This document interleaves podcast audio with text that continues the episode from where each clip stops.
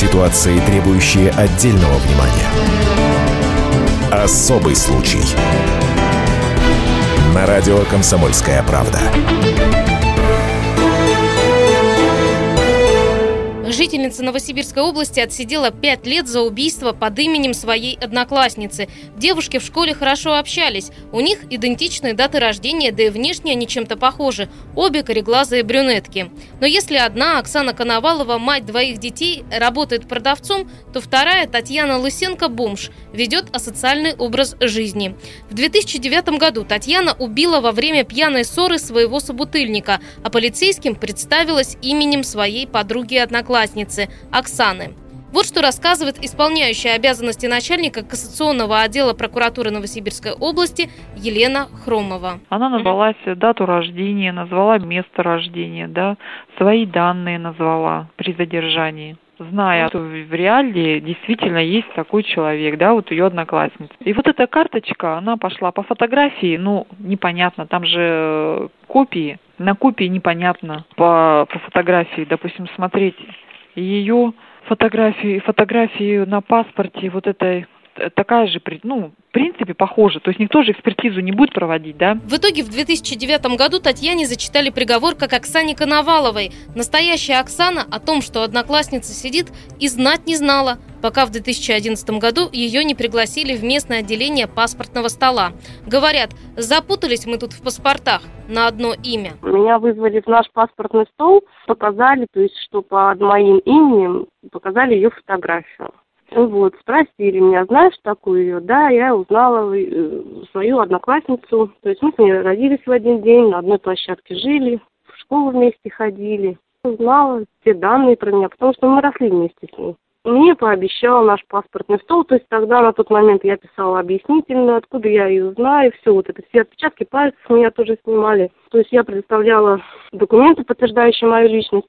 Наш паспортный стол, то есть Чановский, пообещал разобраться с этим. Ну, движений не было никаких до тех пор, пока ну, я не обратилась к адвокату, и мы не написали заявление в областной суд. Оксана была уверена.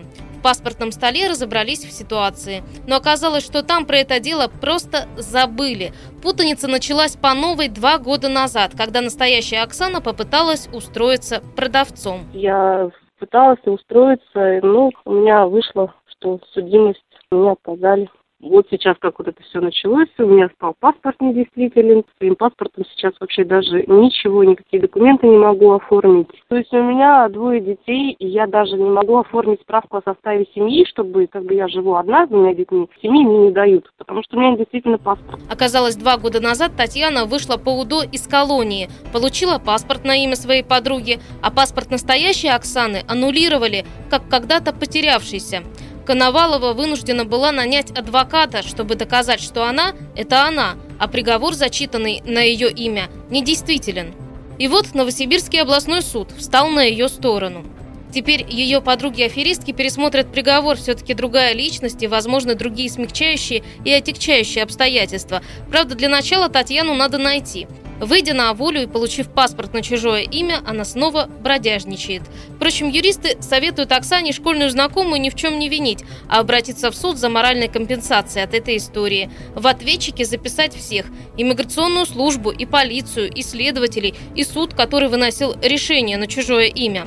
Вот что рассказывает юрист Инесса Рябинина. Я бы, наверное, знаете, ко всем подала. Потому что тетеньки-то конкретно жизнь испортили. Некачественная работа правоохранительной системы. Всей.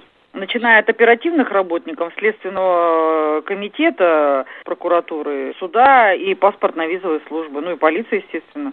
Я бы на ее месте ко всем подала. Такая технология называется, надо их заставить конкурировать между собой, чтобы они друг на друга спихивали ответственность. Тогда будет понятно, на каком этапе кто из них это все прошляпил. Потом ну, на этом же месте может оказаться каждый. Оксана судиться готова, но в ближайших планах у женщины получить новый паспорт. Ее ведь так и числится недействительным. Виктория Минаева, Комсомольская правда, Новосибирск. Ситуации, требующие отдельного внимания. Особый случай. На радио «Комсомольская правда».